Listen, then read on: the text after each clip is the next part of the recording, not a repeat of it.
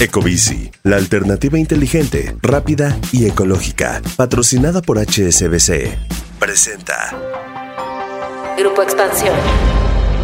Un mes después de haberse convertido en la primera mujer en presidir la Suprema Corte de Justicia de la Nación, Norma Piña y el presidente Andrés Manuel López Obrador coincidieron en el aniversario de la Constitución de 1917.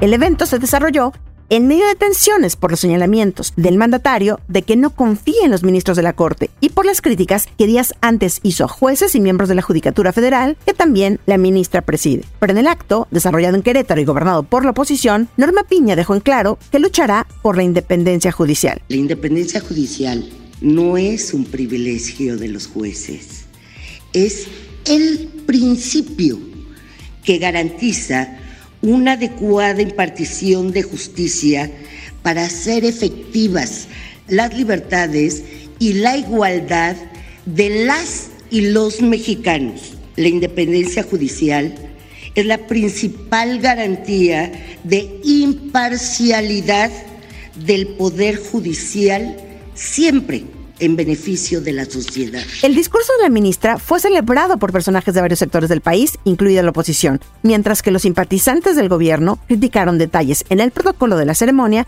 que a su parecer no siguió la presidenta de la Suprema Corte. Pero, ¿qué significa la figura de Norma Piña al frente del Poder Judicial? ¿Será un verdadero contrapeso al poder? ¿Podrá apartarse de las presiones políticas? De esto vamos a platicar hoy en Política y otros datos la polarización y la división, nosotros tenemos otros datos. Política y otros datos. Segunda temporada. La vida pública a debate. Política y otros datos. Buen jueves, bienvenidos a Política y otros datos. Soy María Libar, editora política de Expansión. Es jueves 9 de febrero del 2023 y es un gusto que estén con nosotros en este nuevo episodio. Viri Ríos y Carlos Bravo Regidor ya están muy puestos por acá. Buen jueves. Hola, hola, ¿cómo están? Feliz jueves de política y otros datos en la semana previa al 14 de febrero. Y bueno, pues denos amor hablando de, y por favor pónganos puntitos, palomitas. Mucho amor. En fin, reviews, lo que haga falta para que sepamos que nos aman y así podamos llegar a muchos nuevos oídos. No, hombre, qué risa. Bueno, pues eh, qué gusto estar aquí en Política y otros datos. Y sí, esperamos todo su amor eh, en, esta, en estas semanas. Oiga, nosotros también los amamos, ¿eh? También, también, por supuesto.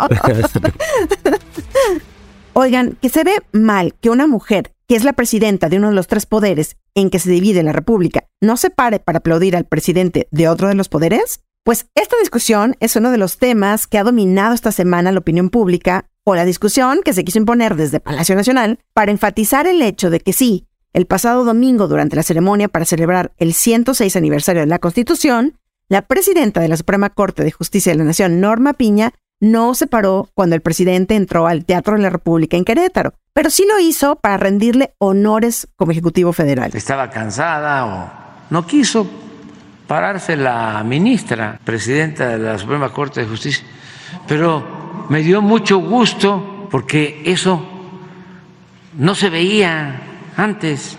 Los ministros de la Corte eran empleados del presidente. Desde luego en la formalidad, desde el porfiriato, se hablaba de la división, del equilibrio entre los poderes.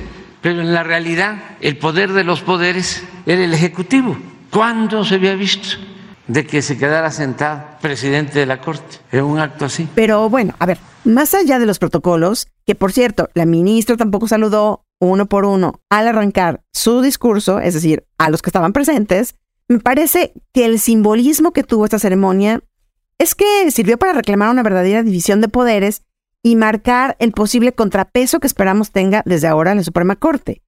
Y justo en eso creo que vale la pena centrarnos, ¿no? Un presidente que no está cómodo con la presidenta de la Suprema Corte de Justicia, una presidenta de la Corte fuerte, preparada y dispuesta a defender la independencia judicial. Al menos esa fue la lectura que yo le di. ¿Cómo lo vieron ustedes? A ver, yo lo primero que pensé es que en ciertos sentidos la ministra presidente está dando una sopa de su propio chocolate a López Obrador. En el sentido, digamos, de eh, procurar mucho los símbolos, los mensajes y también en procurar un contraste muy deliberado con su antecesor, así como lo hizo López Obrador con Peña Nieto, que trató de, digamos, tener él sus propias fórmulas, de no hacer lo que hacía Peña Nieto, de que se viera que las cosas habían cambiado, pues vaya que se ve que las cosas han cambiado con la ministra Piña en contraste con el ministro Saldívar. ¿No? Y eso no es necesariamente malo. Yo creo que ella le está imprimiendo su estilo y ciertamente, como decías, Mariel, pues también está mostrando que al presidente lo pone incómodo que los otros poderes de la Unión reclamen o reafirmen su independencia. Hay que recordar también que toda esta, la verdad, eh, pues un poco chafa, polémica sobre si se paró o no se paró, vino antecedida por el hecho de que en el orden de los asientos en el presidio, en el último minuto, le cambiaron el lugar tanto a la ministro presidente bárbaros. como al presidente de la Cámara de Diputados. Normalmente en esa ceremonia siempre van juntos el representante del Poder Ejecutivo, del Legislativo y del Judicial. Y rompiendo protocolo, la oficina del presidente puso entre la Cámara de Diputados y la Corte por un lado y el presidente al secretario de la Defensa y al secretario de Gobernación. Entonces, digo, si nos vamos a poner estrictos o quisquillosos con los protocolos, ellos fueron los primeros que los violaron. Pues, y la ministra, bueno, pues sí, no se paró, pero sí aplaudió. Y bueno, pues en su discurso dejó muy claro eh, cómo concibe ella la relación entre los poderes. Por supuesto, tiene que haber diálogo, tiene que haber interlocución, pero sobre todo tiene que haber independencia, ¿no? Y creo que su discurso en ese sentido fue pues una señal inequívoca de que las cosas ya no van a ser igual, como eran con el ministro Saldívar, que además hizo muchos esfuerzos para mostrarse cercano, para incluso me, lo recuerdo declarándose abiertamente simpatizante del proyecto del presidente. Y bueno, más allá de eso, que la verdad sí es un poco exótico viniendo de un, ministro presidente, pues también creo que su gestión al frente de la Corte fue muy obsequiosa, sobre todo en cuanto al manejo de los tiempos, de la agenda de la Corte con el gobierno del presidente. Vamos a ver, creo que todavía es muy pronto para juzgar eh, ya en aspectos más sustantivos la gestión de la, de la nueva ministra presidente, pero por lo pronto, pues vaya que da de qué hablar y vaya que nos obliga a voltearla a ver. Bueno, yo ahora sí la verdad es que lo veo un poquito distinto y, quiero empezar diciendo que a mí la verdad no me encanta eh, ni me parece muy revelador de, decisiones políticas fundamentales el que analicemos cómo y dónde se sienta la gente en un presidio. Eh, sobre todo cuando sabemos que Morena, pues la verdad no, no conoce muy bien los protocolos y no tiene una historia de atenderlos. Se me hace un poco como un análisis muy similar al que se hacía, recordarán, en los años 80, cuando no sabíamos nada sobre qué sucedía en la vida interna de la Unión Soviética eh, y toda la política del Kremlin. La kremlinología. toda la kremlinología era quién se sentó, quién aplaudió, quién se paró. Ya estamos iguales. Eh, la verdad es que a mí, a mí no me encanta. Pero, fue, fue déjenme hacer mi argumento, ahí les va. fue la Yo pienso eh, ellos empezaron. que la oposición se ha inventado esta idea de que la Corte le era leal a AMLO a partir de una lectura sesgada de decisiones que se han tomado en los últimos años. Y es que, en efecto, sí ha habido ciertos casos en los que la agenda de López Obrador ha sido declarada eh, constitucional por la Corte, pero también ha habido múltiples reveses. Y tal parece que esos reveses quedan ignorados en esta idea de, pues, construir este fantasma de, de la Corte que no es independiente. A ver, Creo que ya se nos olvidó cosas como, por ejemplo, que el Pleno de la Corte declaró inconstitucional la prisión preventiva oficiosa para los delitos de defraudación fiscal. Esa era una medida que AMLO esperaba muchísimo para poder controlar los abusos de evasión y de ilusión fiscal que polulan en México y que se sintió profundamente eh, pues traicionado, digamos, por la decisión de la Corte. No solo eso, se rechazó el uso de las Fuerzas Armadas en la seguridad pública, el candado de los 10 años que se quería imponer para que los funcionarios no trabajaran en la iniciativa privada, a medias la reforma eléctrica, las políticas de austeridad recordarán que los ministros decretaron que ellos sí podían ganar más que el presidente, ellos y muchos otros, porque eran supuestamente trabajadores especializados. Y también no olvidar cómo los ministros de la Corte también determinaron que la extinción de dominio solo procede contra los bienes adquiridos con recursos de procedencia ilícita, cuando Morena quería que procedieran contra todos los bienes para ayudar, pues como política de austeridad, a que la PGR tuviera un poquito más de recursos. Entonces, claro que la Corte es independiente. Tenemos evidencia contundente de que la Corte lo era y el que la señora Piña se haya parado o no, no me parece evidencia de un cambio fundamental en, nada. Creo que en eso, en eso coincidimos en el sentido y por eso comenzamos así, diciendo que esa fue una narrativa que se intentó meter desde Palacio Nacional, porque quienes reclamaron justamente los protocolos fue el vocero de la presidencia. Nadie lo había, nadie lo había hecho. Él fue el que puso el tema sobre la mesa el domingo a mediodía o después de terminar la ceremonia. Eh, lo cual también, eh, pues evidentemente que como ya decía Carlos, la ministra sí aplaudió en cuanto comenzó la ceremonia oficial y en cuanto se ordenó, bueno, se invitó a hacer los honores a la bandera y al presidente del Ejecutivo y de las Fuerzas Armadas, ¿no? Por eso yo decía, más allá de eso, creo que el simbolismo está en otro, en otro lado. Y creo que, no sé eh, cómo lo vean ustedes. A ver, sí, pero es que me parece que hay muchas diferencias con el ministro Saldívar. ¿Cuáles? No sabemos cuáles de, la relación a ver, yo, que había entre ambos. No, no, pero a ver. Ahí enfatizar no se ha dado ni una sola decisión de la Corte. Todo esto es criminología. No, ya se, ya se dio una, ya se dio una que respecto al Registro Nacional de Desaparecidos. Pero de todas maneras, yo, yo estoy de acuerdo en que es muy pronto. Lo que pasa es que por eso decía que creo que la, la ministra presidente les está dando una sopa de su propio chocolate, porque el presidente también cuando llegó al poder, eh, puso mucho énfasis en los símbolos, en los rituales. Yo recuerdo cuánto tiempo se dedicaba a tratar de desentrañar el significado profundo del bastón de mando y que si fue a este lugar y no fue al otro. O sea, creo que es una estrategia normal cuando hay un cambio de titulares, tratar de mandar el mensaje de contraste con los anteriores. Y en efecto, hay que esperar a ver, digamos, que se acumulen más decisiones de la ministra para ver por dónde va en la sustancia. Pero sí creo que en esto, y, retomando lo que decías, Viri, no, bueno, pues la Corte sí, sí, sí ha tenido demostraciones de independencia. Yo creo que en esto es como aquel viejo dicho que dice que, bueno, es, un dicho eh, un poco políticamente incorrecto en esta época, pero bueno, así es el dicho. Que dice que la mujer del César no solo debe ser casta, sino parecerlo. La Suprema Corte no solo debe ser independiente, sino también parecerlo. Y la verdad es que esos acercamientos reiterados, deliberados que tuvo el presidente Saldívar con el presidente, pues mandaban una señal en sentido contrario. Entonces yo creo que esto que hizo la, ministra presidente, pues lo que trata precisamente es de pintar su raya con ese estilo de comunicación que tenía pues quien la precedió en el cargo.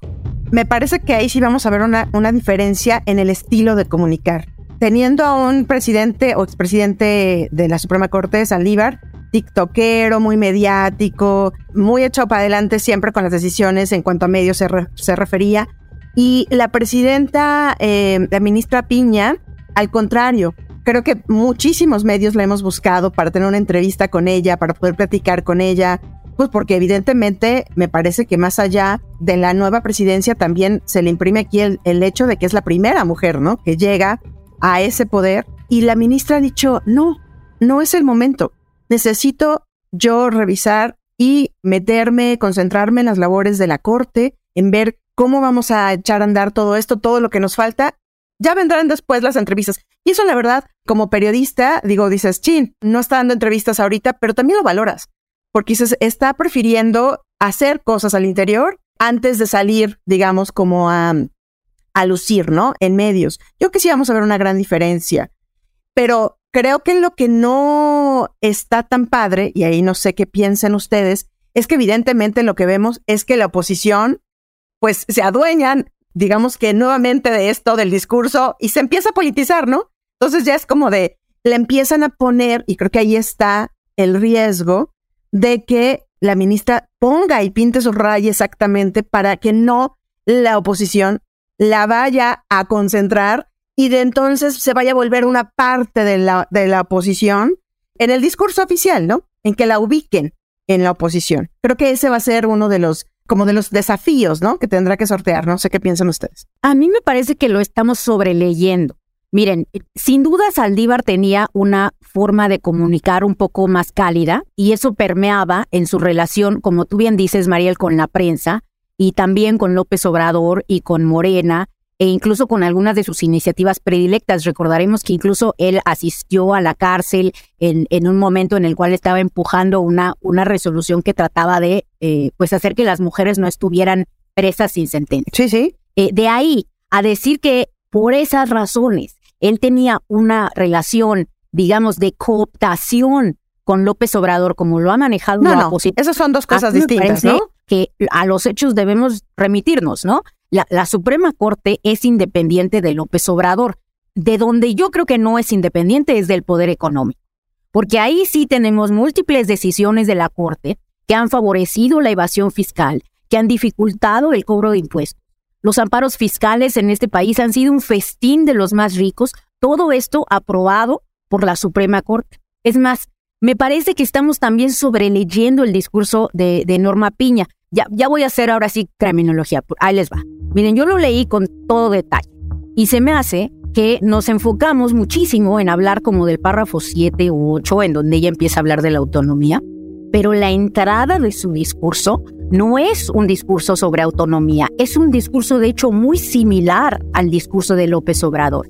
Ella cita a Donato Bravo Izquierdo y lo utiliza para hablar de enfrentar las injusticias, de cómo debemos buscar la igualdad entre las personas. Jamás he pretendido que el Congreso Constituyente de 1917 esté verificando una labor de perfecta sabiduría, pero sí creo que su obra es de evolución social que hace conmover el cerebro y el alma del pueblo mexicano, ya que la revolución le ofreció un horizonte de nueva vida que desconocía y que se ha debido estudiar para obtener un progreso verdadero.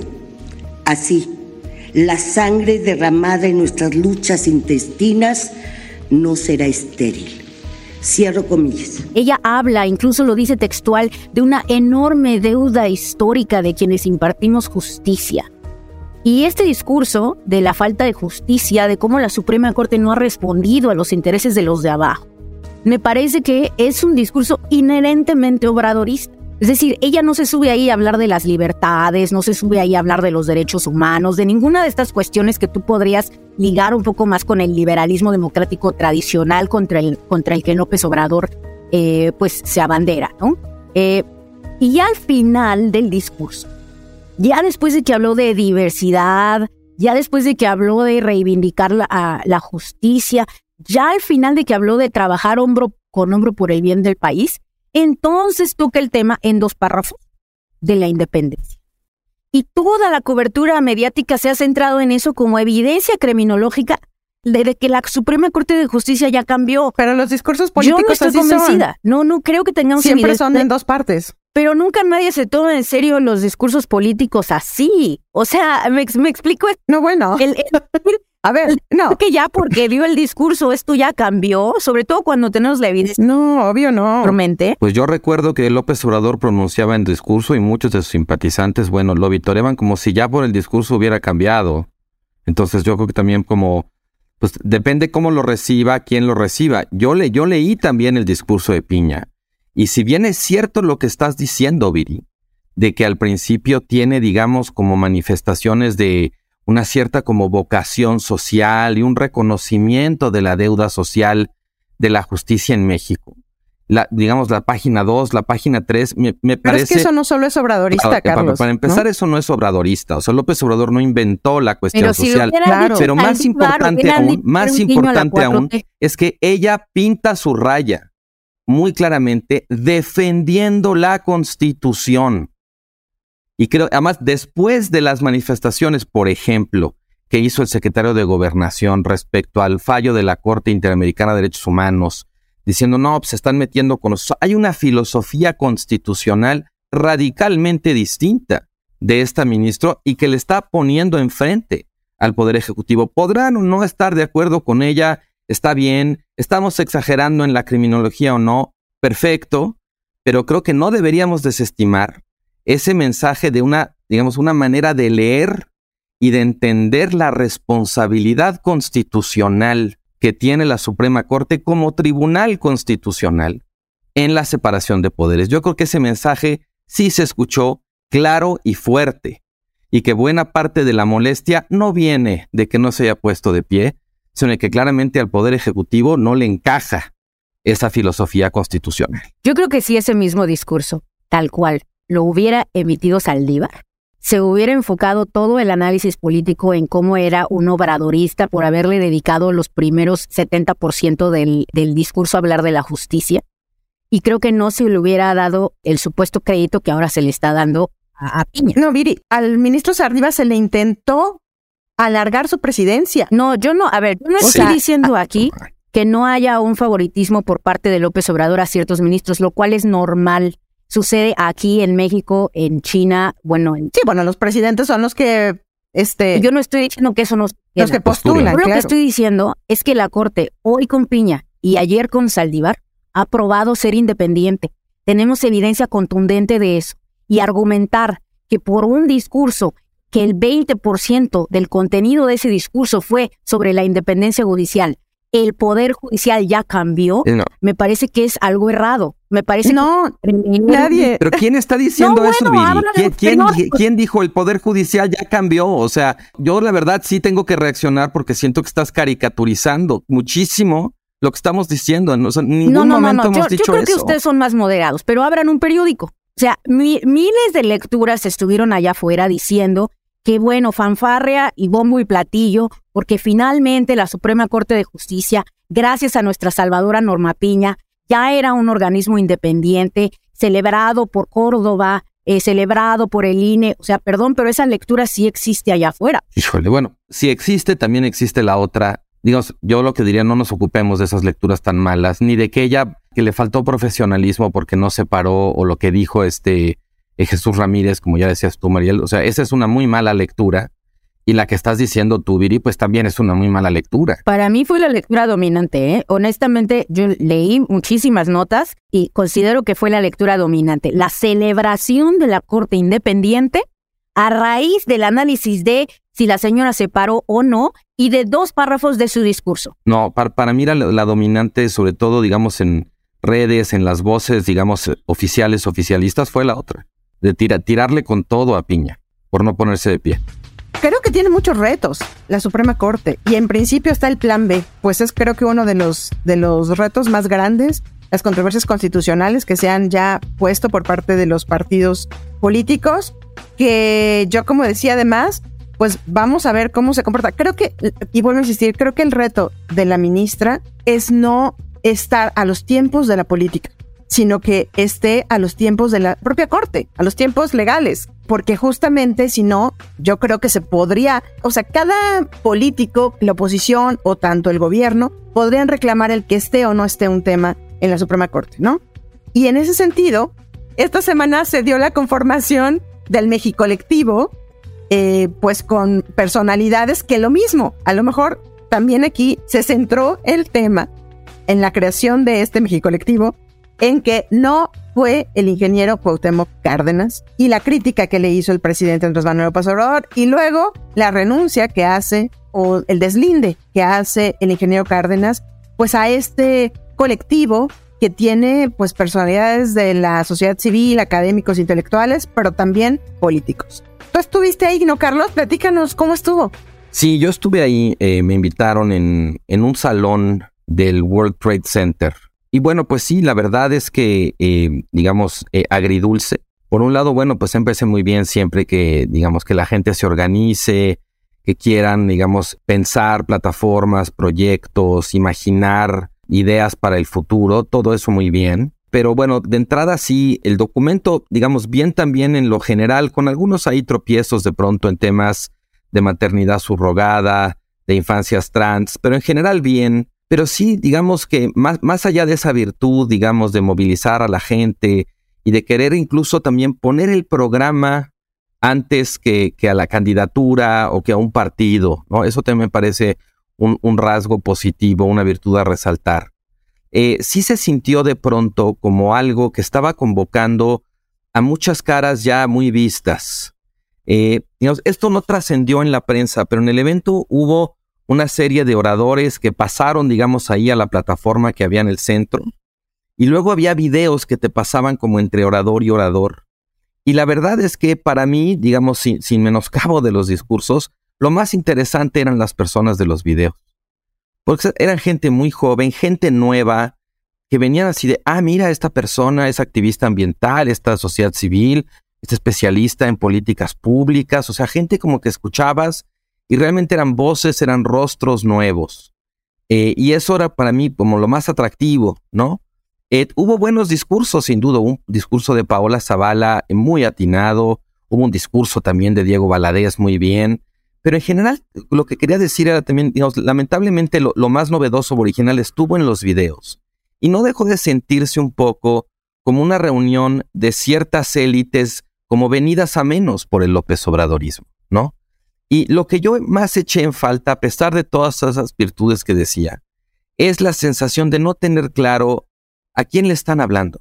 Y lo decía el otro día también en una entrevista, o sea, López Obrador tiene muchos defectos, pero algo que sabe hacer muy bien es comunicar y conectar con una gran mayoría de los mexicanos. Tú lo oyes hablar y entiendes de inmediato a quién le está hablando. Y en el caso de, este evento, de este documento, si yo echo en falta esa sensación de, ah, mira, aquí está, claramente se nota a quién se está dirigiendo, a qué está apelando, por qué. O sea, se siente un poco guango en ese sentido. Es un, es un saque, ellos mismos le llaman un punto de partida, hay que darle seguimiento a todas las reuniones que habrá en los estados y tal. Pero bueno, eso es para mí, digamos, lo que fue sustantivamente más importante. Es verdad que lo de Cuauhtémoc Cárdenas se robó la nota, como se dice, y fue la verdad una lástima porque Cárdenas ni siquiera fue al evento. Cárdenas ya se había deslindado mediante su no presencia desde antes. El presidente trajo, lo trajo, digamos, como si fuera un fantasma. Y entonces Cárdenas se tuvo que deslindar por segunda vez y entonces quedó, parecía que Cárdenas se deslindaba en reacción a lo del presidente y eso fue como una comedia de equivocaciones que al final fue lo que trascendió. Y la verdad es que el evento merecía, digamos, trascender o ser criticado si quieren, pero en otros términos, no por lo que hacía o dejaba de hacer el ingeniero Cárdenas. A mí me sigue quedando la duda, Carlos, como tú dices, ¿a quién le habla este colectivo?